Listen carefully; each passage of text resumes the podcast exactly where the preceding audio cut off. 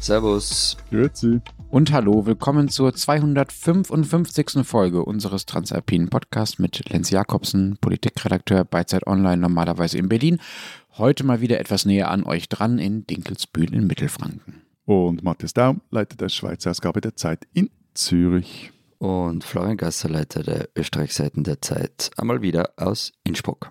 Unsere zwei Themen diese Woche. Wir wollen äh, darüber reden, was ja zumindest letzte Woche äh, in Deutschland sehr groß war und äh, auch in Österreich und der Schweiz ja durchaus vorkommt, nämlich äh, die Proteste der letzten Generation. Genauer gesagt, das juristische Vorgehen dagegen. Sie gilt ja jetzt hier zumindest manchen äh, als kriminelle Vereinigung. Es gab eine große Razzia und wir wollen da über, sagen wir mal, das Verhältnis von Protest und Rechtsstaat sprechen ähm, in den verschiedenen Ländern und wir sprechen über gewisse sportliche Ereignisse am Wochenende, die was äh, mit meiner Heimatstadt Dortmund zu tun haben. Wir sind per Mail erreichbar für Beileidsschreiben an alpin.zeit.de und äh, per Sprachnachricht an die WhatsApp-Nummer, die in den Shownotes steht. Dort gerne auch Fangesänge. Aber sag jetzt mal als erstes, Lenz, bevor du da öffentlich irgendwie rumjammerst und weinst. Bei euch gab es eine Razzia. Ja. Gegen die letzte Generation. Ja hat euch ja alle wahnsinnig bewegt, habe ich mitbekommen. Meine Frage, wie viele Karton-Uhu-Superkleber wurden jetzt da konfisziert? Ja, Moment, Moment, Moment. Die machen das nicht mit U. Das wäre ja was für Anfänger. Die machen das mit so einer bestimmten Sekundenklebermarke. Und ähm, neuerdings scheinen sie auch ab und zu mal tatsächlich Beton oder so eine Art Quarz-Sand-Gemisch zu benutzen, um sich an der Straße festzukleben. Das ist aber schlecht für die Haut, erstens. Und mhm. zweitens beantwortet es meine Frage nicht, was wurde denn beschlagnahmt? Also Betonmischer, ähm, Schubkarren voller Quarzsand oder? Nein, also es wurden keine Klebemittel äh, beschlagnahmt bei der Razzia in der vergangenen Woche, sondern eher so Dinge wie Kontounterlagen, Telefonlisten. Ähm, es ging bei dieser Razzia im engeren Sinne gar nicht um die Klebeaktion an sich, sondern um den Verdacht der Gründung und Unterstützung einer kriminellen Vereinigung. Und äh, darum, ob dann diese Spenden, die die letzte Generation ja einsammelt, um ihre Gerichtskosten zu bezahlen, also die Geldstrafen, aber auch um ihre Veranstaltungen zu bezahlen, die machen ja auch so Trainings und Workshops und Vorträge und so weiter und brauchen Unterkünfte in verschiedenen Städten, wo sie sich dann auf die Straße kleben wollen und solche Geschichten. Das alles finanzieren die aus Spenden und diese Spenden könnten dann, wenn sie tatsächlich eine kriminelle Vereinigung wären, als Finanzierung dieser kriminellen Vereinigung gelten und wären damit an sich auch wieder eine Straftat. Moment, du hast jetzt gesagt, es, es, ging um den Verdacht der kriminellen Vereinigung. Also ich habe da nur gelesen, die bayerische Polizei hat da nicht einen Verdacht gehabt, sondern eigentlich eine recht starke Überzeugung. Ja, starke Überzeugung. Oder eigentlich so getan, als wäre das ein Fakt. Genau, die hat so getan, als wäre das ein Fakt. Die haben äh, gleich mal die Website der letzten Generation komplett gesperrt, also die war nicht erreichbar ähm, und haben stattdessen dort einen Text platziert. Also wenn man die Adresse eingegeben hat und auf die Website der letzten Generation gegangen ist, kam ein, ähm, ein Bild letztlich, das äh, die bayerische Polizei und die bayerische Generalstaatsanwaltschaft, die Münchner, dort hochgeladen hatte, äh, in dem unter dem Logo der Polizei und der Generalstaatsanwaltschaft unter anderem stand, so auch so schön mit dicken Ausrufezeichen und teils in Rot, die letzte Generation, also Zitat jetzt, die letzte Generation stellt eine kriminelle Vereinigung gemäß Paragraph 129 StGB dar, Ausrufezeichen Ausrufezeichen, in Klammern, Achtung, Spenden an die letzte Generation stellen mithin ein strafbares Unterstützen der kriminellen Vereinigung dar. Ausrufezeichen, Klammer zu, Zitat Ende. Jetzt interessiert sich doch das Thema, Matthias, oder? ja, ja. Meinst du, auf unserem Spreadshirt-Shop steht auch mal irgendwie Achtung, Spenden an? Servus, Grüezi.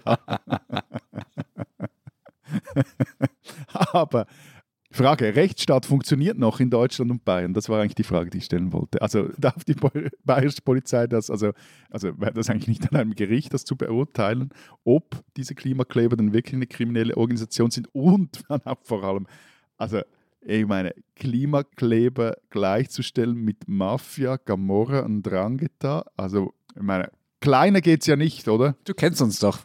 Na, also ich habe ja am, ich glaube am Tag oder zwei Tage drauf äh, Bundespressekonferenz geschaut. Manchmal mache ich das. Ja, ja, ich schaue auch immer zur Entspannung Arte. Ja. ja. Aber du hast keinen Fernsehen zu Hause, oder? Wichtig. Wen meinst du jetzt? Leute, die sagen, sie schauen ab und zu Bundespressekonferenz, haben sicher keinen, sagen auch, sie haben keinen Fernseher zu Hause. Also ich, ich habe einen Riesenfernseher zu Hause. Also alles, alles gut. Genau, also und, und in, in, die, in der Bundespressekonferenz ist dann der Sprecher des Innenministeriums genau das gefragt worden, was du jetzt auch gerade gefragt hast, Matthias. Und es war super lustig, da zuzuschauen. Der hat nämlich mal zuerst kurz gelacht und sich dann halt gewunden wie ein Aal. Und es ist immer nachgefragt worden, wie ist es jetzt? Darf man das einfach so? Darf das die bayerische Polizei? Und man hat so den Eindruck gehabt, er hätte den Bayern einfach ganz so richtig eine aufs Dach geben. Aber er hat halt nicht dürfen. Äh, wobei ich nicht ganz verstehe, warum er nicht hat dürfen, wie du gesagt hast, weil äh, es natürlich auch zur Aufgabe eines Innenministeriums äh, gehört, klarzustellen, wo die Grenzen der Vollzugsbehörden und wo die Grenzen der Polizei liegen. Aber vielleicht war es aus politischen Gründen nicht gewollt. Das hat er im Allgemeinen schon gesagt, dass es ein Gericht ist, das so etwas feststellen muss und nicht die Polizei. Aber er hat es nicht gesagt, bayerische Polizei, blöd, habt schlecht gemacht. ja. Gut, ich hoffe, er macht wenigstens ganze Sätze. Dann machen wir das jetzt einfach. Also bayerische Polizei in dem Fall tatsächlich ein bisschen blöd, weil äh, Polizei und Staatsanwaltschaft natürlich nicht einfach entscheiden können, was eine kriminelle Vereinigung ist und was nicht. Das machen Gerichte. Also ich meine, da steht schon Paragraph 129 StGB und so weiter. Das ist doch völlig klar, dass sowas von Gerichten festgestellt werden muss, wenn gegen Paragraphen verstoßen wird. Das kann nicht einfach die Polizei und auch nicht die Staatsanwaltschaft auf eigene Rechnung machen. Hat man in München dann offenbar halt mal kurz vergessen. Das Ganze äh, stand da, wenn ich mich richtig erinnere, mindestens einen halben Tag. Ähm, sie haben das dann irgendwann später richtig gestellt, also es steht da mittlerweile nicht mehr und sie haben auch gesagt, es war ein Fehler. Aber es zeigt ganz gut, also diese Überreaktion, dieses Selbstbewusstsein zu sagen, wir sind uns eigentlich schon sicher, dass die das sind und behaupten das jetzt einfach mal, zeigt ganz gut und das will ich jetzt gar nicht werten, ja, aber mit welchem Furor mittlerweile manche Teile des äh, Rechtsstaatsapparates gegen die letzte Generation agieren und agieren wollen, offenbar. Also was für ein Druck da offenbar drin ist, ob es jetzt selbstgemachter oder von Fremdgemachten, weil man glaubt, die Gesellschaft verlange das so von einem, ist, sei mal dahingestellt, aber auf jeden Fall gibt es dann einen gewissen, ja, einen gewissen Drive. Ich meine, bei euch müssen die ja mittlerweile, oder bei euch werden manche von, von der letzten Generation mittlerweile ja in Häfen geschickt. Ja, genau. In Heilbronn war das, glaube ich, wenn ich es richtig in Erinnerung habe, vor ein paar Wochen. Da gab es äh, im April äh, Rekordstrafen, drei bis fünf Monate Gefängnis. Auch nicht auf Bewährung. Also unbedingt. Unbedingt ist. Also sie müssen wirklich ins Gefängnis gehen. Ja, also das ist im Moment, das ist noch nicht rechtskräftig. Also sagen, okay. die können, haben dagegen Widerspruch eingelegt und so, das ist, die sind jetzt, also so, das läuft noch nicht quasi, aber das ist das sozusagen jetzt gerade, die jetzt gerade stehende Entscheidung. Und diese, also diese Leute, die dazu verurteilt wurden, die hatten sich erstmal auf die Straße geklebt. Dann wurden sie da von der Straße abgelöst und sind halt einem Richter vorgeführt worden. Und äh, diese Richterin oder Richter hat gesagt, ja, ist natürlich, äh, geht natürlich nicht, hier zahlt bitte eine Geldstrafe. Dann sind sie wieder rausgegangen, weil sie ja nur eine Geldstrafe zahlen müssten und haben sich einfach äh, zwei, drei Stunden, nachdem sie dieses Urteil bekommen hatten, haben sie sich einfach wieder auf die Straße geklebt. sind dann wieder einkassiert worden und wieder zum Gericht gebracht worden. Und dann hat halt die Richterin gesagt, das äh, geht gar nicht, die seien völlig unbelehrbar. Ähm, da gibt es auch so schöne Formulierungen. Ich hoffe, ich habe die jetzt richtig im Kopf. Äh, ich hatte, hatte, sie mir nicht, leider nicht rausgeschrieben, äh, dass man jetzt Einfluss auf die Persönlichkeitsentwicklung nehmen müsste. Also quasi, dass es nicht mehr nur darum geht zu sagen, ihr habt da Straftat XY begangen, sondern dass es natürlich, und das, dafür ist ein Rechtssystem ja auch legitimerweise da, auch darum geht, zukünftige Straftaten zu verhindern und man eben nicht, gerade bei Leuten, die sagen, ja, wir machen das jetzt einfach immer weiter, einfach weiter strafen kann wie bisher, sondern härter strafen soll, weil das Ziel sein muss, eben zu verhindern, dass sie einfach immer weitermachen. So ist mal ganz, ganz platt und juristisch sicherlich total wackelig formuliert. Und die haben dann diese drei bis fünf äh, Monatsstrafen bekommen. So, das ist aber noch die Ausnahme. Also die meisten kommen bisher mit Geldstrafen davon oder mit äh, Bewährungsstrafen. Wobei sie in Österreich ja jetzt auch angekündigt haben, dass sie im Mai Wien lahmlegen wollten. Ist das passiert? Wie, wie hart wird dagegen die Protestierenden vorgegangen? Also ja, es ist passiert ähm, und es passiert nach wie vor. Die kleben sich recht fleißig auf die Straßen. Aber wie, also ich meine, du bist ja ab und zu in Wien. Wie lahmgelegt war denn Wien? Naja, ich kann ja zu Fuß ins Büro gehen. Das heißt, ich kriege es im Frühverkehr nicht mit und sie legen halt sehr oft den Frühverkehr lahm weil ich sonst, äh, also wenn ich jetzt U-Bahn fahre, merke ich auch nichts davon. Also ich fahre in Wien nicht Auto und deshalb mhm. habe ich das ehrlicherweise nie mitgekriegt. Ja, und, und, und, und Frühverkehr und dein Tagesablauf, das, das beißt sich ja sowieso. Also ja, das kommt auch nochmal dazu, genau. Da darf ich da noch ganz kurz was zu sagen? Das finde ich ganz interessant, weil ähm, also ich bin ja gerade in Dinkelsbühl, wie ich schon erzählt habe, und natürlich sind von hier aus betrachtet diese Art von Protest und auch die ganze Debatte, die da dran hängt, also wie geht man damit um, wie reagiert der Rechtsstaat, wie schlimm ist das und so weiter, ähm, ist natürlich eine Art Großstadt Thema, weil natürlich die letzte Generation nie anfangen wird, in der Provinz irgendwelche Straßen zu blockieren, weil hier einfach der Effekt geringer ist, mhm. also weil hier einfach weniger Autos langfahren und man nicht so viele auf einmal erwischt und ne und so weiter und so fort. So, also das hat auch so einen gewissen Stadt-Land-Anteil, dieses Thema, ne, dass es in der Stadt einfach größer ist. Ja, und du bist vermutlich auch der einzige Journalist, der zurzeit in Dinkelsbühl sitzt, mit nationaler Reichweite. kommt vielleicht auch noch dazu. Ich würde ein bisschen widersprechen, äh, nicht komplett. Also wenn du, wenn du am Land Land bist, dann ja, aber es betrifft ja zum Beispiel sehr viele Leute, die vom Land in die Stadt reinpendeln. Mhm. Das stimmt. Also das sind ja mit die Hauptbetroffenen davon. Aber wegen der Härte, also was du jetzt erzählt hast mit Gefängnisstrafen, das passiert bei uns nicht. Also sie kommen nicht ins Gefängnis bei uns. Weil ihr ein weiches Herz habt oder gute Klebelösstoffe oder was? Nein, weil es, weil es das Gesetz nicht hergibt. Also den, den Verkehr zu blockieren ist ja in Deutschland ähm, aus kulturellen Gründen vermutlich eine Todsünde und ein Schwerverbrechen. Bei uns ist halt äh, Verwaltungsdelikt und am Ende kriegt man halt Geldstrafen, ein paar hundert Euro. Aber es gibt nur was anderes. Ja, es gibt bei euch immer ein Aber, kann das sein? Ja, ja, es, es gibt immer ein Aber. Ein, ein, ein harmloser Umgang in Österreich hätte mich jetzt auch ähm, hätte mich irritiert, wenn es dabei bleibt. Erzähl mal. Ja, ja, naja, es ist das passiert, was immer passiert. Die Debatte ist äh, wie üblich völlig aus dem Ruder gelaufen. ähm, Überraschung.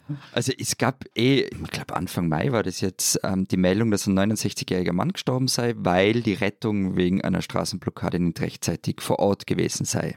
Also ähnlich wie damals in Berlin. Der Boulevard hat das natürlich sofort wie wild getrommelt. Moment, da muss ich kurz sagen, dass also juristisch ist festgestellt, dass diese Radfahrerin nicht wegen des Eingriffs der letzten Generation gestorben ist in Berlin. Nicht, dass da falsche äh, Eindrücke aufkommen. Ja, ja, es, es ist deshalb ähnlich wie in Berlin, weil später rauskommen ist, es stimmt, es hat ja bei uns nicht gestimmt.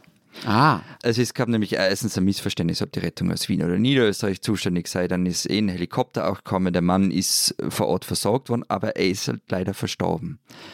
Aber für alle, die die letzte Generation halt völlig doof finden, ist es natürlich total super, weil ähm, jetzt hat man was, wo man hinprügeln kann und das kann passieren und ihr seid total schlimm. Und die Krone hat zum Beispiel am Tag drauf geschrieben, trotz Todesfall Klimakleber legen Verkehr erneut lahm. Und jetzt steckt die sie in den Kerker der Hofburg. Das, ja, das kann durchaus passieren. Also die, die niederösterreichische ÖVP-Landeshauptfrau Johanna Mikl-Leitner, ähm, die fordert wirklich nach dem Vorbild Deutschlands die Möglichkeit von Haftstrafen gegen die. Moment, für alle Nicht-Österreicherinnen und Nicht-Österreicher. Diese Frau ist die Frau, die mit dem Herrn koaliert, das in einer Koalition sitzt, der wiederum Österreich urbanisieren will. Also ja, sie ist mit den Freiheitlichen in einer Koalition, aber und Herbert Kickl ist der Bundesparteichef dieser Partei.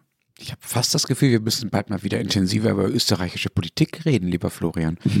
Er will ja nur in, über die SPÖ und nicht über die, die Rechten reden bei ihm. Irgendwie, ich glaube, das ist so ein ganz übles Ablenkungsmanöver. Ablenkungsmanöver, ja, ja. Okay, lassen wir ihm das dieses Mal noch durchgehen und reden nochmal äh, kurz äh, über diese, über die verschiedenen äh, Varianten der Bestrafung. Also, äh, du hast gesagt, nach deutschem Vorbild. Florian, bei uns ist es ja so, dass diejenigen, die sich auf die Straßen kleben, ja nicht, wie du angedeutet hast, etwa wegen Gotteslästerung gegen das Auto angeklagt und eingesperrt werden, sondern wegen Nötigung. Ja. Also weil sie andere Menschen, in diesem Fall die Leute, die halt in den Autos weiterfahren wollen, ein bestimmtes Verhalten aufnötigen, also stehen zu bleiben und das ja auch nicht tun, indem sie freundlich auf die einreden, sondern indem sie sie einfach auf den Boden setzen, was von deutschen Gerichten als Art der Gewaltanwendung, also als nötigende Art der Gewaltanwendung ausgelegt äh, wird. Das scheint mir ehrlich gesagt jetzt keine besonders abgefahrene juristische Konstruktion, diese Nötigung. Das wird es bei euch ja auf eine ähnliche Art auch geben. Das wundert mich fast, dass das bei euch offenbar anders ist, also dass ihr da so viel harmloser seid. Äh, Ja, also das ist jetzt ganz, ganz, ganz dünnes Eis für den Nicht-Touristengasser. Aber was ich so gelesen habe, ist wohl so, dass bei euch der Begriff der Gewalt, wie du eben gesagt hast, ähm, von den Gerichten viel weiter ausgelegt wird. Und in Österreich wird es aber unter anderem vom obersten Gerichtshof abgelehnt. Und deshalb gibt es eben nur unter Anführungszeichen Verwaltungsstrafen. Aber was schon dazu kommt, die Forderung nach Verschärfung ist halt, zumindest wenn man sich so umhört, schon, schon populär. Oder zumindest nicht unpopulär. Also du hast durch diese vielen Blockaden, das wird in Berlin nicht anders sein, mittlerweile hunderte, wahrscheinlich tausende einzelne Anekdoten, warum dies oder das nicht funktioniert hat, weil die Straße blockiert worden ist. Also ich, ich lese sehr häufig, weil viele Leute halt dann Mails an Journalistinnen und Journalisten schreiben, auch an mich, die dann halt erzählen, ähm, was weiß ich, der eine hat einen Termin im Krankenhaus deshalb verpasst. Ähm, einer, ein Langzeitarbeitsloser hat mal geschrieben, der sagt, er hat an seinem ersten Arbeitstag im neuen Job, ähm, da ist er zu spät gekommen, deswegen. Wie gesagt, das sind alles so Einzelgeschichten und Einzelanekdoten, aber die summieren sich halt. Also populär ist die letzte Generation bei vielen nicht und eben auch nicht bei großen Teilen der Politik. Aber ihr habt doch äh, die Grünen in der Regierung und deren Chef Werner Kokler, ich erinnere mich daran, dass du davon schon mal erzählt hast, der hat ja schon mal, sagen wir mal, recht deutlich auch zum Ausdruck gebracht, wie er die letzte Generation so im Verhältnis zu seinen eigenen äh, recht körperbetonten äh, Protesterfahrungen äh, einordnet. Ne? Der hat ja auch eine gewisse Vorgeschichte, die vielleicht nicht mit Klebe einhergeht, aber doch mit. Ist es jetzt Bodyshaming oder körperbetonte? Nein? Er hat halt seinen Körper für den Aktionismus eingesetzt. Genau. Also Werner Kogler sagt zweierlei. Nämlich, er sagt, dass er recht wenig davon hält, sich auf die Straße zu kleben, weil die Mehrheit der Bevölkerung damit verscheucht wird. Das ist das, was ich vorhin auch gemeint habe. Und er sagt dann auch, selbst bei der Rettung der Welt brauche es die Einhaltung von demokratischen Regeln. Das ist das Dilemma dieses Aktionismus. Ja, also nur mal fürs Protokoll, das ist natürlich ein merkwürdiges Protestverständnis zu sagen, äh, die sollen bitte die Mehrheit nicht verscheuchen. Aber gut. Er sagt dann aber auch, dass die Gruppe keine terroristische Vereinigung sei. Und da ist er im Parlament einmal fast ausgezuckt und hat so richtig eine Philippika, wie es bei ihm üblich ist, äh, in, in unzähligen Schachtelsätzen verpackt, aber eine Philippika gegen die FPÖ improvisiert tatsächlich. Also die FPÖ hat nämlich die letzte Generation als Klimaterroristen bezeichnet. Und Kogler meinte dann recht lautstark, das gehöre zum schäbigsten, was hier in diesem Haus jemals passiert sei. Terrorismus sei etwas anderes, das dürfe nicht unkommentiert dahergeredet werden. Bei der letzten Generation geht es um die Motive der jungen Generation und deren Angst um ihr Überleben. Und im Nationalrat zwischen Motiv und Wahl der Mittel nicht zu unterscheiden, würde in die billige rechtsextreme Agitationsform der FPÖ hineinpassen, um dann in Postings das Land damit zuzukübeln. Okay, dann wäre die Sache ja geklärt. aber also Herr Kogler ist ja ähm, auch nicht äh, die Generalstaatsanwaltschaft und auch nicht die ähm, österreichische Polizei. Die äh, können ja, könnten da durchaus eine andere Linie fahren. Wie äh, sicher ist denn die letzte Generation vor solchen Razzien, wie es sie in Deutschland gab, bei euch? Könnte es sowas bei euch auch geben? Hältst du das für wahrscheinlich? Äh, wie wahrscheinlich es ist, weiß ich nicht, aber es könnte schon geben. Also es gibt bei Mitglieder ähm, der letzten Generation, die unter Beobachtung des Staatsschutzes stehen. Und wie gesagt, es gibt auch viel politischen Druck, dass da mal härter durchgegriffen wird. Aber was ich interessant finde bei unseren drei Ländern, als wir vergangene Woche das erste Mal darüber gesprochen haben, dass das ein Thema für diese Folge sein kann, war Matthias demonstrativ gelangweilt. Und er hat gemeint, das würde in der Schweiz keinen interessieren, aber mir kommt irgendwie vor, dass in den vergangenen Tagen irgendwie Dynamik in die Sache bei euch gekommen ist, oder? Da war irgendwas am Flughafen, Genf, so. Also in meine Gelangweiltheit über das Thema kam überhaupt keine Dynamik, so weit kommt es noch. Gleichzeitig habe ich auch nie behauptet, dass es bei uns keine solchen Klimaaktionen gibt. Aber wurscht, eben, also das gesagt, ja, in der Schweiz stürmten äh, vergangene Woche, vorvergangene Woche, 100 äh, Klimaaktivisten das Rollfeld des Flughafens Genf, um gegen Privatjets zu demonstrieren, haben da auch irgendwelche Absperrungen durchbrochen und versuchen sich dann an den Flugzeugen, die da auf dem Rollfeld standen, festzuketten. Aber das ist doch, wenn ich es richtig verstehe, kein Zufall, dass sie einfach mal gesagt haben, wir machen das mal in Genf, sondern in Genf war doch da auch vor ein paar Tagen, wahrscheinlich war das das, wo sie dann auch protestiert haben, so eine Art Welttreffen der Privatflugzeugbesitzer oder, ich meine, was natürlich in der Schweiz stattfinden muss, ist ja klar. Haben die einen Verein wie, haben die einen Verein wie Modellflugzeugbauer und treffen sich dann in Genf? Ich habe nur diese Bilder gesehen, wo irgendwie, weiß nicht, so, weiß ich nicht, Dutzende so Privatflugzeuge auf so einem Flugplatz einfach stehen. Die haben sich doch da getroffen. Privatjetmesse halt, also eine dieser Anlässe, wo man hierzulande auch mal hingeht. Das war wirklich eine Privatjetmesse. Also. Nein, aber und dazu sind auch, also weg von den Privatjets hin wieder zu, wie werden die Klimakleber in der Schweiz verfolgt, sind mehrere Strafverfahren hängig. Unter anderem die Bundesanwaltschaft ermittelt äh, wegen einer Demo auf dem Bundesplatz, aber das war schon im Sommer 21. Und damals haben die Aktivisten den Bundesrat öffentlich dazu aufgerufen, ihre klimapolitischen Forderungen dann bis Anfang Oktober zu erfüllen. Ansonsten würden sie die Stadt blockieren. Und deswegen sah die Bundesanwaltschaft äh, unter anderem den Tatbestand der Gewalt und Drohung gegen Behörden und Beamte erfüllt, weshalb sie da tätig wurde.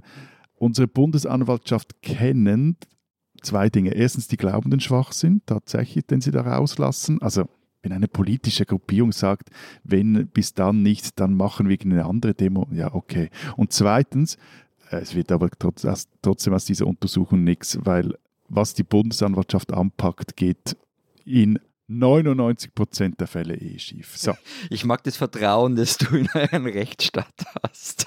Nein, in den Rechtsstaat schon, aber nicht in die Bundesanwaltschaft. Das ist also.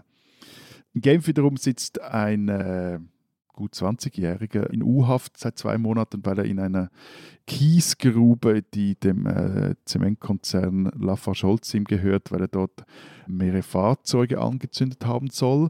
Und äh, das, das macht es in der romodierte Schlagzeile, vor allem weil der anscheinend äh, kooperiert und ihn trotzdem festhalten. Aber auch das erstaunt mäßig, weil Genf für seine harten Hundestaatsanwälte bekannt ist. Und dann kürzlich kam noch raus, dass man jetzt beim Nachrichtendienst des Bundesorakel, Zitat, es ist wahrscheinlich, dass sich ein Teil dieser Szene in den kommenden Jahren radikalisieren wird. Und von dem her habe man da ein Auge drauf, was ja nicht falsch ist und was richtig ist, aber es es ist so etwas, mein Eindruck ist, man versucht da auch so mit Blick auf Deutschland irgendwas einzuschweizen, das man eigentlich gar nicht unbedingt einschweizen müsste. Und sowieso, also für die erfolgreichste Blockadeaktion waren in diesen Tagen die Autofahrerinnen und Autofahrer selbst verantwortlich. Die schafften es nämlich zu Pfingsten vor dem Gotthard einen Megastau in der Länge von 20 Kilometern zu produzieren und das Ganze ohne Sekundenkleberaktivismus. Der Stau war länger als zu Ostern. Damals gab es ja eine Aktion von Renovate Switzerland Switzerland, wie sich die in der Schweiz nennen. Und ähm, von dem her also. Also äh, gerade nur Klammer auf und fürs Protokoll am Brenner ist es ja meistens nicht besser am Pfingstwochenende den Staus, wobei es heuer recht klinkpflicht gelaufen ist. Ja, die waren alle bei uns im Stau. Die, ja, ja, die sind alle über die Schweiz gefahren. Nein, aber ich meine, also nochmals ernsthaft, vielleicht, man kann ja geteilter Meinung sein über die Aktionen. Herr Kogler ist es anscheinend ich persönlich bin es auch eben Anliegen, also Aufmerksamkeit auf äh, Klimakrise zu lenken, scheint mir berechtigt. Ob man mit Blockaden mehr Leute verärgert, als für die Sache gewinnt, bin ich etwas gespalten. Aber eben, also mir scheint doch zumindest in Deutschland, in Österreich bis jetzt nur, nur, nur, nur verbal, damit doch etwas übertriebenen Mitteln gegen diese Aktivistinnen und Aktivisten vorgeht. Also einfach mal die Frage in den Raum gestellt, wie, wenn der Staat jetzt schon so reagiert, wie reagiert er dann wenn die sich wirklich radikalisieren sollten. Also ich meine, so, so, so, so RAF-mäßig radikalisieren, also so, so Marco Kamenisch-mäßig. Und das gab es ja alles mal. Also es ist nichts Neues. Also Marco wer? Marco Kamenisch, ein Schweizer Ökoterrorist, der dann eben wirklich zu radikalen Mitteln griff, 17 vor allem Anfang 80er Jahre, war ein militanter Atomkraftgegner, der sprengte Strommasten in die Luft, um eben gegen äh, AKWs und auch gegen neue Stauseen zu protestieren. Und der war mal Switzerlands Most Wanted, also wurde verhaftet und dann auch verurteilt, zehn Jahre wegen Sprengstoffdelikten, brach dann aber der, aus der Strafanstalt Regensdorf aus und beim Ausbruch wurde ein Wärter erschossen. Allerdings nicht von Kamenisch, wie sich später zeigte, aber er war da dabei und dann wurde im September 89 am Grab seines Vaters in einem kleinen Ort gesehen und in der Nähe wurde kurz darauf ein Grenzwächter erschossen. Da fiel der Verdacht wiederum auf Gamenisch. Sein Vater übrigens war selber Grenzwächter. Und wurde dann zwei Jahre später wurde er in Italien gefasst. Auch da kam es zum Schusswechsel mit der Polizei. Gamenisch wurde schwer verwundet, Polizist leicht verletzt. Er wurde dann in Italien auch wegen Sprengstoffdelikten und auch wegen Körperverletzung verurteilt. Und zwar lange, also er saß da zehn Jahre fast wurde dann 0-2 an die Schweiz ausgeliefert, wo er nochmals acht Jahre Zuchthaus erhielt für eben diesen Mord am vorher erwähnten Grenzwächter, wobei er diese Tat, also Kamenisch diese Tat stets abstritt und seit 2017 ist er wieder auf freiem Fuß. Aber er klebt sich jetzt nicht auf die Straßen. Na, aber seine Sympathisanten, das war so, also der war in der linksradikalen Szene oder ist in der linksradikalen Szene der Schweiz eine sehr wichtige Figur und scharte da auch ein Grüppchen oder Gruppe von Sympathisanten um sich, die nicht minder radikal waren oder sind, die zündeten dann Autos von Regierungsräten an oder zerstörten Talstationen von Gondelpalen, Röhlestationen der Rai, also in Italien oder auch der Swisscom so. Also einfach wenn man von Radikalisierung spricht, muss man sich auch mal vor Augen halten, was denn das heißt und sich vielleicht auch überlegen, ja, wie würden wir dann noch reagieren, wenn wir jetzt schon so durchgreifen? Ja, yeah. wir sind jetzt irgendwie recht weit kommen, finde ich. Also eben von, von Straßenklebern bis hin zu echten Terroristen. Aber ich verstehe den Punkt von dir mit der Radikalisierung und wie der Staat dann reagiert, das war sie einfach nicht. Aber ich halte schon für richtig, wenn Justizbehörden grundsätzlich ein Auge auf solche Bewegungen haben Und ich verstehe auch die Sorge vor Radikalisierung. Klar, aber man, man kann eine Radikalisierung auch herbeischreiben oder herbeireden. Ja, ja, ja, genau. Die Frage ist, habe ich ein Auge auf so eine Bewegung und sagt es jedem, hey, wir haben da Sorge, dass da eine Terrororganisation entstehen könnte, oder habe ich halt ein Auge, so wie ich die Gesellschaft grundsätzlich beobachte? Das ist ja die Aufgabe von solchen Organisationen. Aber eben, das wahre Problem ist nämlich, dass da einfach mal so von Terroristen gesprochen wird, äh, über diese Leute, die sich da auf die Straßen ankleben und halt, meine Güte, ja, eh, ich verstehe schon, das ist jetzt nicht fein, wenn der Verkehr aufgehalten wird, aber es ist kein Terrorismus, wie es die bayerische Polizei behauptet oder auch die, die Freiheitliche Partei bei uns. Ja, Moment, also Terrorismus sagt die bayerische Polizei nicht, ne, sondern kriminelle Vereinigung. Stimmt, Entschuldigung, kriminelle Vereinigung von der bayerischen Polizei und Terrorismus von der FPÖ. Und wenn man das halt lang genug und laut genug macht und wie im Fall von Österreich ja noch ein bisschen ein Boulevard hinter sich hat, dann ist es eine Zuschreibung, die ja nicht mehr weggeht, auch wenn in den Vorwürfen nichts hängen bleibt. Und ich meine, Heinrich Böll hat das ja, weil du RAF erwähnt hast, Matthias, Heinrich Böll hat das ja schon in die 70er Jahre geschrieben und ich meine, jetzt könnte man halt den Titel ändern in Die verlorene Ehre der letzten Generation. Diese Schweizerin sollten Sie kennen.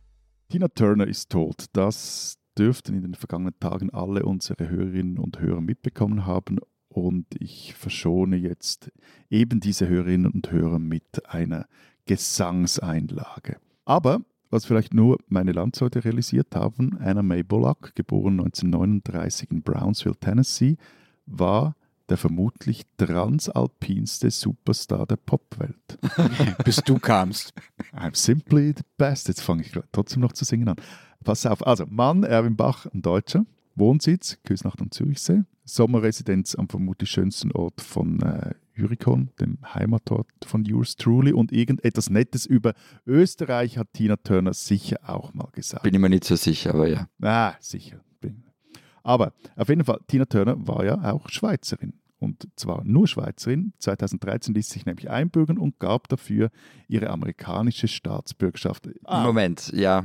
Doch? Ja, ja, sie, ich weiß, dass sie das getan hat, aber ich will dir ein bisschen was von diesem Stolz nehmen, den du da hast, irgendwie Tina Turner, Schweizerin. Wieso? Ich liebe Tina Turner, wirklich. Und ich habe vergangene Woche zwei Tage lang nur Tina Turner Lieder gehört und Konzerte von ihr angeschaut. Und ich habe dir vergangenes Jahr im Zug mal äh, gefragt, wie wir so den Zürichsee entlanggefahren sind, wo hier Tina Turner wohnt und das war kein geheucheltes Interesse. Aber Hand aufs Herz, also ihre Einbürgerung in die Schweiz hat, ich meine, es ist schon schön bei euch, aber es ist ja woanders schön. Also ich würde jetzt das Steuerrecht, das bei euch herrscht, schon mal über die landschaftliche Schönheit stellen, wenn es um ihre Motive für die Einbürgerung geht. Ich würde insofern recht geben, dass es sicher die Abgabe des amerikanischen Bürgerrechts hat mit dem zu tun, weil die Amerikaner bekannt dafür sind, dass sie durchaus auch Geld von ihresgleichen wollen, die irgendwo in der Welt liegen und so. Aber nein, nein, ist jetzt natürlich nur der Liebe zu diesem schönen Land wegen gemacht. Aber auf jeden Fall, egal. Tina Turner war also Schweizerin. Und mit ihr hat die Schweiz eine Tradition vorgesetzt, die schon im sagen wir, 19. Jahrhundert ihren Anfang nahm, nämlich die größten unserer Großen waren ursprünglich gar keine Schweizer oder Schweizerinnen, sondern Migranten. Nestle, ein Deutscher. Maggi. Maggi, nicht, nicht Maggi, Maggi, Italo. Gott, das ist so schlimm. Einstein, ein Deutscher. Und jetzt im Pop, da haben wir zwar Yellow, wir haben die Young Gods, vielleicht noch Stefan Eicher, DJ Bobo, aber auch keinen so richtigen, richtigen Weltstar. Und dann machten wir Schweizerinnen und Schweizer halt die Tina zu einer von uns. Und plups, hatte die Schweiz auch so einen richtig, richtig großen Popstar. Und Turner wiederum die dankte es der Schweiz mit der schweizerischsten aller Tugenden, oder den schweizerischsten sind eigentlich zwei, Zurückhaltung und Diskretion. Sie hatte kaum Auftritte hier, wurde kaum an, an irgendwelchen Events gesehen, gab nur ganz spärlich Interviews, ein großes vor ein paar Jahren, auch der Zeit, das kann man auf Zeit Online noch nachlesen.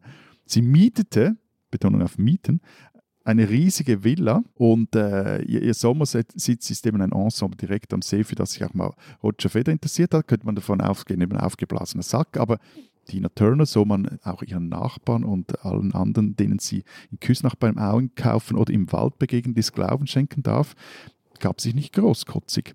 Mehr noch, sie schenkte der Gemeinde sogar eine neue Weihnachtsbeleuchtung. Aber am Schweizerischen war sie eigentlich da, als sie sich dann doch mal zu einem politischen Statement zu Wort meldete. Hat sie eigentlich nie getan. Und sie tat das dann eben ganz Schweizerin, weil es ihr Geschäft geschädigt hätte. Und das kam so. Die FDP hatte mal irgendwann den Sinn, Lehrträgervergütung auf CDs abzuschaffen. Also für jede leere CD musstest du noch irgendeinen Batzen draufzahlen. Heute, wurscht, kauft eh niemand oder brennt niemand mehr CDs. Damals war das ein Ding.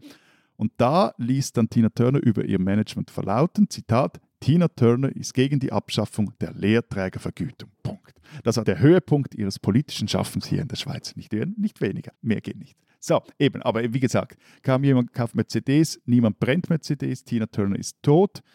Und in Küsnacht, und da sind sie jetzt plötzlich ganz unschweizerisch, denkt sie jetzt ernsthaft darüber nach, wie sie ihrer prominentesten Mitbürgerin gedenken könnten. Mit einer Straße, einem Denkmal, einem Wallfahrtsort. We'll see. Sie lassen einfach das ganze Jahr die Weihnachtsbeleuchtung leuchten, würde ich sagen. Auf jeden Fall war Tina Turner eine Schweizerin, die man kennen muss.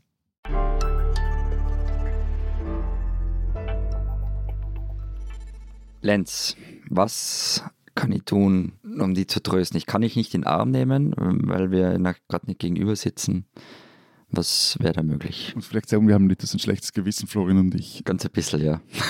Also, weil, muss ich so sagen, für unseren Dreisat-Film, den es übrigens immer noch nachzusehen gibt auf der Website von Dreisat, für diesen Film waren wir im, ich sage jetzt extra für Lenz Westfalenstadion im Westfalenstadion am Derby Dortmund gegen Schalke. Und äh, Florian und ich, also vor allem Florian muss man sagen, haben uns dermaßen schlecht aufgeführt, dass uns Lenz nicht nur fast die Freundschaft gekündigt hat, sondern vor dem Bundesliga-Finale am Samstag ließ mich dieser eine Gedanke nicht mehr los. Haben wir mit unserem Tun damals schlechtes Karma in den gelb-schwarzen Tempel gebracht. Ich habe noch immer ein bisschen ein schlechtes Gewissen, auch deswegen, weil ich erst dort draufgekommen bin, wie schwer es ist, Karten für dieses Stadion zu kriegen, wenn der BVB spielt. Und dann ich da eine Karte habe, den es halt Nüsse interessiert. Aber es war trotzdem cool.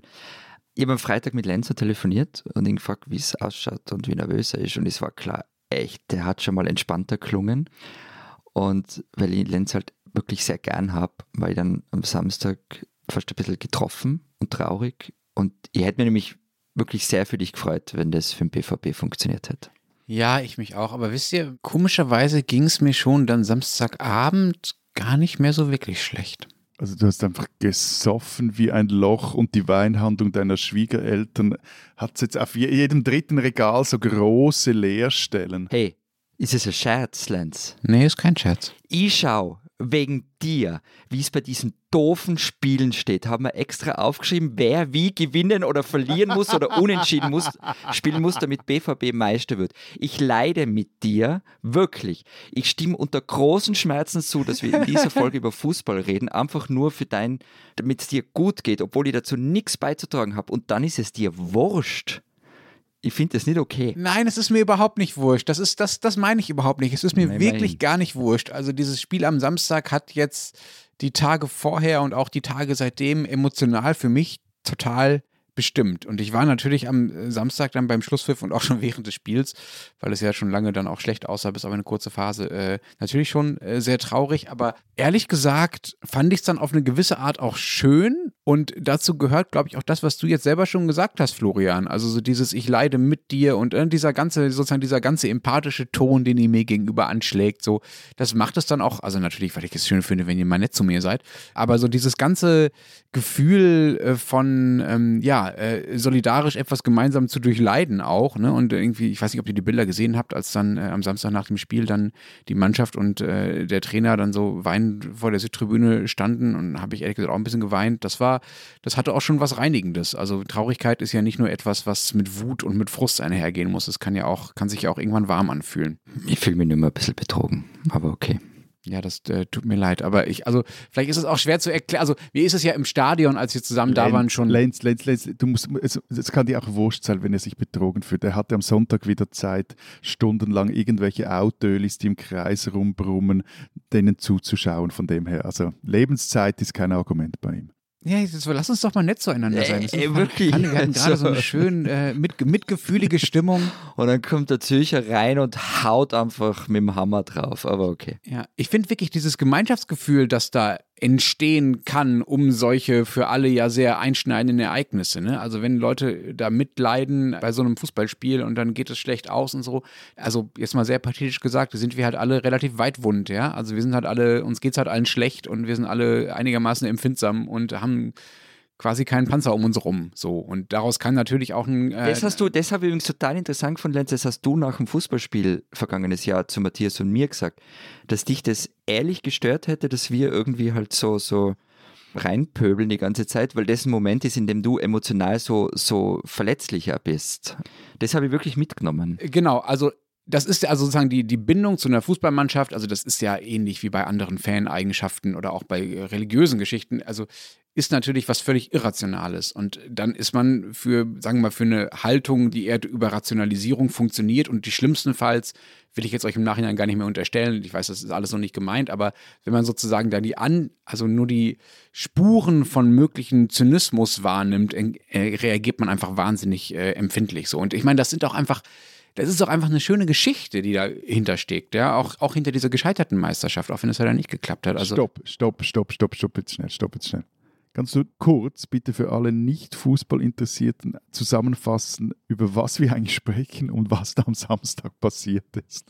Oh Gott, ja, Entschuldigung, journalistische äh, Kardinaltugend eigentlich. Einmal sagen, was passiert ist, äh, ist mir auch das, auch das rutscht mir dann bei sowas durch. Also, ähm, ganz kurz, Dortmund hat um die Meisterschaft gespielt und ähm, hätte gewinnen müssen, ähm, um ähm, Meister zu werden. Das ist ihnen nicht gelungen, weil sie wahnsinnig äh, nervös waren, schlecht gespielt haben, schnell zwei Gegentore kassiert haben, noch einen Elfmeter verschossen haben, am Ende nur 2 zu 2 gespielt haben. Parallel hat Bayern ähm, natürlich äh, gegen äh, Köln dann doch noch gewonnen, nachdem es auch da zwischendurch nur 1 zu 1 stand. Die haben also 2 zu 1 gewonnen und ähm, Bayern ist Meister geworden. Dortmund ist nur äh, Zweiter geworden. Das ist äh, also äh, die Geschichte. Aber was ich noch kurz noch sagen wollte, ist diese Geschichte von Edin Terzic. Ne? Ich weiß nicht, ob ihr das gesehen habt, aber da gab es diese Szene, wo die Südtribünen, die haben alle so fünf Minuten, zehn Minuten getrauert und es war ganz still im Stadion und dann fängt die Südtribüne so langsam an zu rufen, diese 25.000 Menschen, komm, komm ne, also der Mannschaft und dem Trainer zu. Und da muss man wissen, Edin Terzic hat da selber mal gestanden. Der ist in der Nähe von Dortmund aufgewachsen, ist der Sohn von jugoslawischen Flüchtlingen, also hat auch wirklich keine privilegierte äh, Kindheit gehabt, hat sich dann da als Fan und dann äh, später als Trainer äh, hochgearbeitet gewissermaßen und ähm, ist wirklich, äh, ja, wirklich dafür bekannt, ein wahnsinnig empathischer Mensch zu sein. Der steht dann vor diesen 25.000 Menschen, die ihn quasi trösten und seinen Namen skandieren. Und das ist natürlich ein, ein rührender Moment, von dem man als indirekt Beteiligter, auch wenn ich das nur im Fernsehen gesehen habe, ähm, natürlich was hatte. Also wenn ich direkt nach Schlusspfiff ausgeschaltet hätte, hätte ich heute wahrscheinlich schlechtere Laune. Ne? Das ist wirklich Trauerverarbeitung, äh, die da geleistet wurde. Und dazu kommt halt, dass äh, parallel Bayern äh, wirklich alles gegeben hat, äh, vor allen Dingen nach dem Spiel dann am Wochenende, um äh, sich, ich zitiere mal meinen Kollegen Oliver Fritsch, als dunkle Macht des Fußballs zu entlarven. Aber jetzt müssen wir trotzdem nochmals etwas in diese Wunde grübeln, etwas Salz reinstellen. Also in der Schweiz würden wir ja sagen, ihr habt den Titel für Young Boys. Und du willst jetzt natürlich, dass ich nachfrage, was das heißt. genau, genau, danke. Genau, das, das, du, du schaust mich. Also für Young was? Ich erkläre es dir aber sehr gerne. für Young Boys. Nein, die Young Boys sind ja dieser Club aus Bern, der bisher durch Zürcher Geld zum neuen Dominator der Liga gedopt wurde. Ähm, es in der Vergangenheit eigentlich immer geschafft hat, alle ihm sich bietenden Chancen auf Siegetitel oder was auch immer auf die blödmöglichste Art zu versemmeln. Ah, da kann ich mitreden. Also im Grunde das, was Ferrari für die Formel 1 ist. Genau, und, und, und ich finde jetzt auch, also ich finde das ja schön, Lenz, deine Ausführungen, und ich nehme das auch alles ab, aber diese Romantisierung dieser Niederlage, dieses äh, Meister der Herzen, das waren die anderen, aber dass es eben am Schluss dann gar nicht so drauf ankommt, etc. Sorry, aber das ist auch nur so lange möglich, wie das Geschäft trotzdem aufgeht. Und anscheinend ist es halt in der Bundesliga nicht so wichtig, unterm Strich, ökonomisch zumindest, ob du jetzt Erster oder Zweiter wirst. Wichtig halt, dass du in die Champions League kommst. Oder für andere Clubs, wie jetzt zum Beispiel im FC Zürich, dem ich noch immer verbunden bin, dass du nicht absteigst. So, das sind ja die, die Faktoren. Ja, okay, aber ich verstehe den Punkt ehrlich gesagt nicht. Also du meinst, dass es im Fußball quasi gleichzeitig ums Geschäft und aber auch um Emotionen geht. Ja, ja, klar. Aber da würden mir aber ehrlich gesagt noch ungefähr 23.000 andere Branchen einfallen, bei denen äh, das der Fall ist. Man könnte fast auf die Idee kommen, dass die Verbindung von Emotionen und äh, Geld so eine Art Feature des Kapitalismus ist und gar nichts Besonderes. It's a feature, not a bug. Ja, ja, ja, ja, das schon, aber man kann nur, wenn der sportliche Erfolg jetzt wie in eurem Fall jetzt ausgeblieben ist, dieses Übertönen des ausbleibenden Erfolgs durch, ah, das macht eben den Sport aus, das ist die richtige, wahre Geschichte etc., das machst du nur so lange, eben, wie es am Schluss halt ökonomisch aufgeht. Also schau mal an, der Schweiz wurde jetzt, wenn wir jetzt noch etwas weiterfassen, wurde die oberste Liga, die wird jetzt auf nächste Saison auf zwölf Mannschaften vergrößert. Und jetzt spielen also solche Großclubs wie Yverdon in der obersten Liga bald und vielleicht auch ein, ein Quartierclub aus Lausanne und der andere, der größere Club aus Lausanne dann auch. Also das sind... Äh naja, wir haben Quartierclub aus Gelsenkirchen, also... Ja, aber der hat mehr als ein paar hundert Zuschauer pro Spiel. Und der Punkt, aber, wieso dass diese Liga größer gemacht wurde, ist einfach vor allem, weil die mittleren und größeren Clubs nicht mehr das, oder das Risiko minimieren wollten, dass sie absteigen, also dass sie dann irgendwie ein Loch in der Kasse haben, das sie nicht zu stopfen wissen. Und, und das finde ich bei diesen Diskussionen, wenn du jetzt eben, wie schön das ist, etc., also am Schluss ja, würdest du oder würden auch die Dortmund-Verantwortung vermutlich anders klingen, wenn sie jetzt mit diesem Spiel noch die Champions League-Quali versemmelt hätten? Ich, ich, muss gestehen, ich bin jetzt irgendwo mal ausgestiegen, weil das, also wir können, Fußball ökonomisches Klein-Klein kann schon interessant sein, ähm, aber es geht doch eigentlich um was anderes. Das ist das, was Lenz vorher mit der dunklen Macht, oder? Im Fußball beschrieben hat, oder Olli Fritsch hat es äh, so bezeichnet mit, mit FC Bayern. Frage an euch Fußballfans, vor allem an Lenz. Ist es nicht wirklich langweilig? Und das ist in all unseren Ländern gleich, dass seit vielen, vielen Jahren eigentlich immer dieselben Mannschaften die Meisterschaften gewinnen. Also bei euch, Lenz sind es die Bayern, bei uns ist es Red Bull Leipzig, in der Schweiz diese Berner, die es da gibt. Ja, also die dunkle Macht des, von Bayern München ist nicht, dass sie andauernd gewinnen. Das meinte Olli auch nicht. Dazu kommen wir, glaube ich, später noch. Was das ständige Gewinnen angeht. Ich habe ja am Samstag, weil ich dann ja doch nicht, was ich ehrlich gesagt ja kurzzeitig überlegt hatte, auf eigene Faust nach Dortmund gefahren bin, sondern mittlerweile in Dinkelsbühl gelandet bin. Ich habe am Samstag dieses Spiel zufällig mit meinem Schwager geguckt. Der wohnt in München. Der ist auch noch Bayern-Fan. So. Wir waren uns dann aber sehr einig tatsächlich, dass dieses Saisonfinale natürlich das Beste seit Ewigkeiten war. Ja, dass auch er, also der ja eigentlich darauf hoffen muss, dass Bayern den Titel klar macht, möglichst früh, äh, weil er ja da, da denen den Daumen druckt, es eigentlich lieber hat, wenn es knapp ist und äh, die Bayern vielleicht auch mal nicht gewinnen können, ne? Oder nur so knapp gewinnen, wie es jetzt der Fall ist. Ich habe dann nachher ehrlich gesagt sogar noch von einigen Bayern-Fans heimliche Nachrichten bekommen, so aller, ja, also schon gut, dass wir gewonnen haben, aber dieses Jahr hätte ich es euch auch irgendwie gegönnt. Ne? Also ich würde sagen, es ist langweilig, wenn das Meisterrennen früh und immer zugunsten der gleichen Mannschaft entschieden ist. Der Bayern-Titel dieses Jahr war absolut nicht langweilig. Ich muss aber halt auch sagen, und das ist ja das, was du, glaube ich, eher meintest, ich war noch nie so offen und da verbindet sich, glaube ich, so dieses Fußballökonomische, über, das Matthias gesprochen hat und so dieses Emotionale und die immer die gleichen Meister, was du jetzt meinst, Florian. Ich war noch nie so offen für die Idee einer Superliga wie jetzt. Ne? Das ist ja vom Jahr ungefähr aufgekommen, ähm, dass die besten europäischen Clubs sich quasi abspalten nach oben, nach oben absondern und so eine eigene Liga gründen und die nationalen Ligen mit den nicht mehr ganz so guten Clubs quasi zurücklassen. Da gab es dann auch immer wieder Diskussionen, ob Bayern und Dortmund da mitmachen würden. Dortmund würde da auf gar keinen Fall mitmachen, wäre meine Behauptung, beziehungsweise wenn sie es machen würden, wäre ich kein Dortmund-Fan mehr, glaube ich. Können wir dieses Snippet bitte rausschneiden und in den Giftschrank? Danke. Ja, ja, das, das, das ist fürs Archiv. Gerne, mach das. Also eine Bundesliga, bei der sich Bayern nach oben absondert und nicht mehr mitspielt, ist natürlich in solchen Jahren äh, wie den letzten elf, in denen sie immer Meister geworden sind, eine ganz schöne Vorstellung. Ich gucke dann gerne nur noch Bundesliga und lasse dann äh, die teuren Gebühren für die äh, Super League, die es wahrscheinlich kosten würde, das zu sehen, lasse ich dann eigentlich, lasse ich dann gerne weg, auch wenn dann die Bundesliga wahrscheinlich international weniger konkurrenzfähig wäre und auch die schlechteren Spieler hätte und das Niveau sinken würde und so weiter, weil halt die ganzen Einnahmen fehlen würden, äh, die bisher noch in der Bundesliga ankommen, weil Bayern eben noch mitmacht und den Rest der Liga gewissermaßen mitfinanziert. Aber klar, das sind Dinge, das wird als Diskussion in den nächsten Jahren nicht verschwinden und es wird auch in Deutschland immer größer werden, je häufiger Bayern noch gewinnt und je größer die Unterschiede werden. Also um deine Frage noch zu beantworten, Florian, ja, das stinkt langweilig. Und äh, bei mir persönlich mindert das auch das Interesse am Fußball gucken. Was, was der Vorteil in der Schweiz ist, dass, also dass die Dominanz so in Phasen auftritt und es zumindest jetzt im 21. Jahrhundert bis jetzt drei, wenn ich es richtig im Kopf habe, Mannschaften einen Titel gewonnen haben und zwei so eine Dominanz hingelegt haben, nämlich äh, zuerst Basel und jetzt eben IB.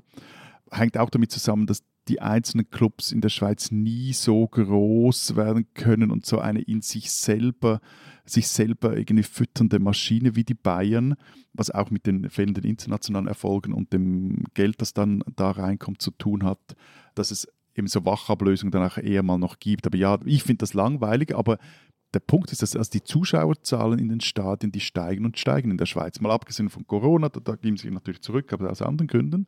Aber die laufende Saison war die bestbesuchte je seit zumindest 20 Jahren, seit Einführung dieser, des neuen Modus in der Schweiz. Wieso? Ähm, vermutlich hat es mit Vermarktung zu tun, vermutlich hat es generell zu tun, dass das Fußball immer größer wird und immer populärer wird etc. Aber vor allem eine These, die ich interessant finde, die rumgereicht wird, ähm, weil da geht es ja nicht um, um, um Zuschauerzahlen am Fernsehen, sondern wirklich Mhm. im Stadion, ist Corona. Hm, wie, wie das? Also die Fußballstadien gehörten so zu den ersten Events, die wieder stattfanden. Und da zog so eine ganze Generation oder so eine Kohorte von, von, von Jugendlichen, die dann in dem Alter sind, wo du jetzt erstmal in den Ausgang gehst, irgendwie deine Freizeit irgendwo verbringst, da zog es denen den Ärmel rein. Also viele der Kurvengänger gehen ja nicht nur, wenn überhaupt, wegen dem Spiel ins Stadion, treffen sich dort mit ihresgleichen, feiern sich, auch etwas die Mannschaft. Und dazu kommt zum Beispiel auch, dass jetzt immer mehr junge Frauen als früher an die Spiele gehen. Also das heißt, das ähm, Ausgehen, was unter Corona nicht möglich war, hat man dann im Fußballstadion ausgelebt mit allem, was dazugehört, von, von Alkohol bis Anbandeln und so. Genau, und verhältnismäßig ist es erst noch billiger als ein durchschnittlicher Clubbesuch. Sagt das mal jemanden, der fürs Westfalenstadion eine Karte haben will, aber ja, Nein, du bekommst die Karte ja nicht, aber allzu teuer ist ja nicht. Also keine Ahnung. Sind nicht schweineteuer. Ich weiß nicht, was Clubbesuche in der Schweiz kosten und was für eine Art von Clubs ihr jetzt meint. Also, wenn man sich mit Champagner übergießt in der VIP-Lounge. An der Privatchat-Messe. Es gibt äh, Tickets so für 20, 30 Euro, aber eher theoretisch. Also die Tickets, an die man eher rankommt, äh, gehen dann schon, sagen wir, in den oberen zweistelligen bis dreistelligen Bereich. Aber ich wollte noch etwas sagen oder auf etwas zurückkommen, was Lenz und du, Florian, vorher zitiert hast, nämlich das Zitat von Oli Fritsch, also eben die Bayern als dunkle Macht des Fußballs. Also ich, ich mag den Kollegen wirklich und ich meine, kicken kann er, das, das stimmt schon. Ja, müssen wir, glaube ich, kurz aufklären. Kicken kann, er heißt der, der Zeit Online-Podcast, den äh, Olli Fritsch, den wir jetzt hier die ganze Zeit zitieren, äh, zusammen mit unserem äh, Sportkollegen Fabian Scheler macht und in dem sie äh, sich ausführlich jeweils einem einzelnen Fußballer widmen, also zum Beispiel Herrn Özil oder äh, Messi natürlich oder anderen. Ist wirklich sehr, sehr hörenswert. Also wer äh, jetzt noch dabei ist und uns zuhört, wie wir seit langer, langer Zeit über Fußball reden, der ist auf jeden Fall auch gestellt genug, um sich diesen Podcast anzuhören. Also ich bin schon weg. Eben, also nichts, wie gesagt, nichts gegen Olis Fußballverstand, aber es ist doch einfach Quatsch, also von wegen dunkle Macht des Fußballs. Also klar, es war recht gage, wie das wie da die Altherren bei beiden ihren CEO Oli Kahn abserviert haben, aber, aber zwei Dinge dazu. Also erstens die dunkle Macht des Fußballs, das sind dann doch schon eher diese diversen Scheichs, die bei PSG, Man City oder Newcastle das Sagen haben oder äh, sagen wir auch chinesische Investoren bei Inter. Und zweitens, also der ebenfalls entlassene Sportchef der Bayern, Salihamidzic, der brachte es doch relativ kühl auf den Punkt. Der sagt nämlich, er werde nicht tief fallen. Zitat, ich habe ja gerade meinen Vertrag verlängert. Also das ist doch einfach halt Berufsrisiko. Aber Matthias, fällt dir was auf? Ich rede die ganze Zeit über Gefühle und du redest die ganze Zeit über Geld. Ja, irgendwer muss das, das Nüchtern in diesen Podcast reinbringen. Salihamidzic und ich machen das. Lass uns doch mal gefühlig sein. Nein, also ich, ich, natürlich hast du recht, aber das ist einfach eine völlig andere Ebene. Das ist eine andere Kategorie als das, sozusagen, äh, was sich bei mir gerade abspielt oder was, glaube ich, auch schon auch in Deutschland nach diesem wirklich spektakulären Fußballwochenende gab ja nicht nur das, es gab ja auch noch dieses irre Spektakel um den Aufstieg aus der zweiten Liga, wo Hamburg schon quasi aufgestiegen war und dann schon schon Platzsturm gab und dann haben die anderen hat Heidenheim doch noch gewonnen, dann muss Hamburg doch in die Relegation. Es war einfach ein wahnsinniges Spektakel an diesem Wochenende. Und natürlich kann man darüber reden, was mit den Champions League-Einnahmen ist. Und man kann darüber reden, dass Herr Salihamidzic noch einen neuen Vertrag abgeschlossen hat und auch Herr Kahn noch ein paar Millionchen kriegen wird wahrscheinlich.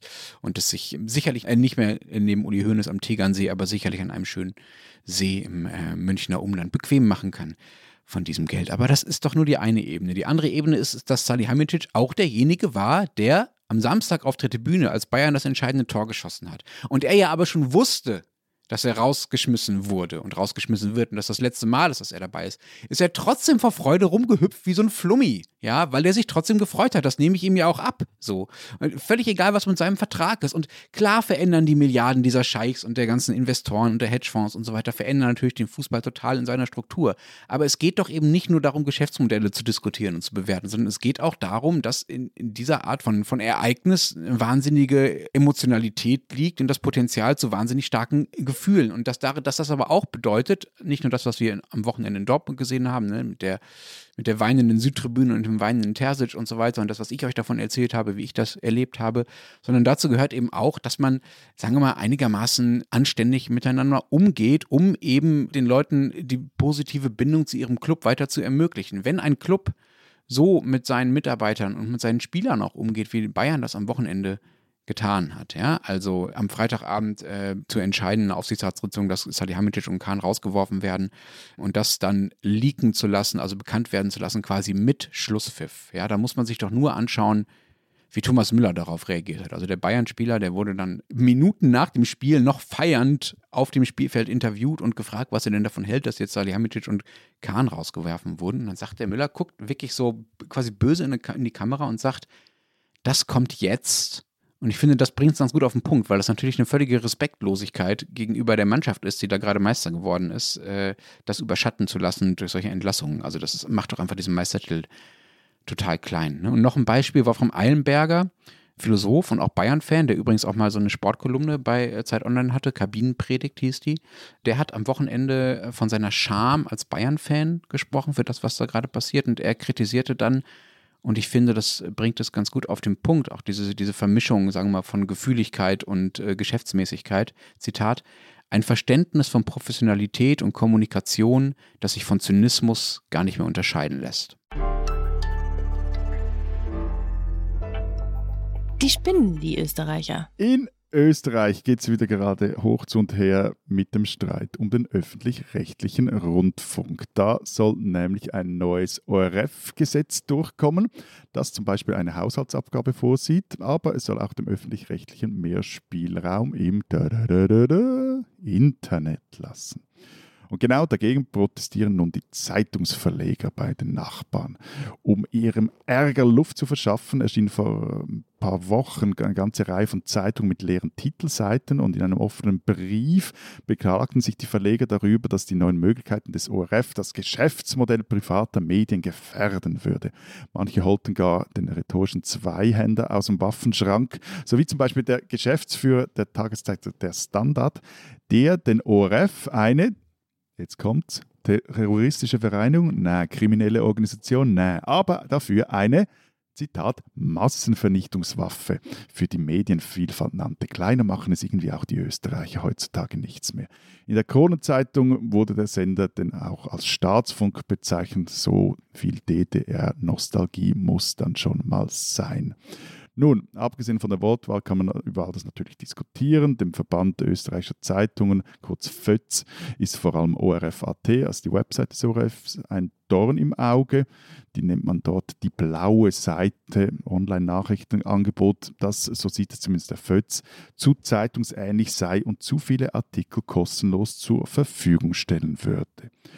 Und jetzt kommt's, um das zu beweisen haben sich die Leute dort etwas, beim Fötz, etwas Besonderes einfallen lassen. Aber man muss hier sagen, sie sind damit nicht die Einzigen, denn ein früherer NZZ-Chefredakteur hat, wenn denn diese Urban Legend stimmt, eben das auch schon getan. Das war aber, ist aber etwa 20 Jahre her. Und zwar, oder 15, 20 Jahre her. Und zwar, der macht es mit seiner eigenen Website und der Fötz macht es jetzt mit ORF.at. Was haben sie gemacht? Am 10. Mai haben sie alle Artikel die auf ORF.at erschienen sind, tada, ausgedruckt. also nochmals, österreichische Zeitungsverlegerinnen und Verleger, gibt es Verlegerinnen, wurscht, haben das Internet ausgedruckt. Und herausgekommen sind dann 70 Zeitungsseiten. Zitat, damit zeigen wir deutlich, dass der ORF als größtes Medienunternehmen Österreichs eine der größten elektronischen Tageszeitungen Österreichs produziert. Das Zitat stammt vom FÖTS-Geschäftsführer Gerald Grünberger. Wie gesagt, kann über alles diskutieren, auch darüber, ob jetzt das Performance-Kunst ist. Meine, das ist auch was Schönes, hat eine große Tradition in Wien. Aber eine Homepage, eine Website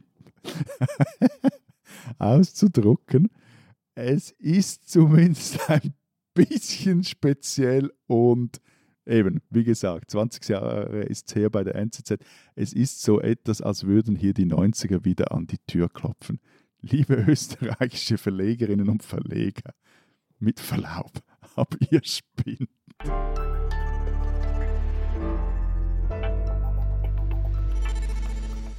Das war's diese Woche beim Transalpinen Podcast. Was habt ihr in der Zeit Schweiz, Zeit Österreich noch vorbereitet?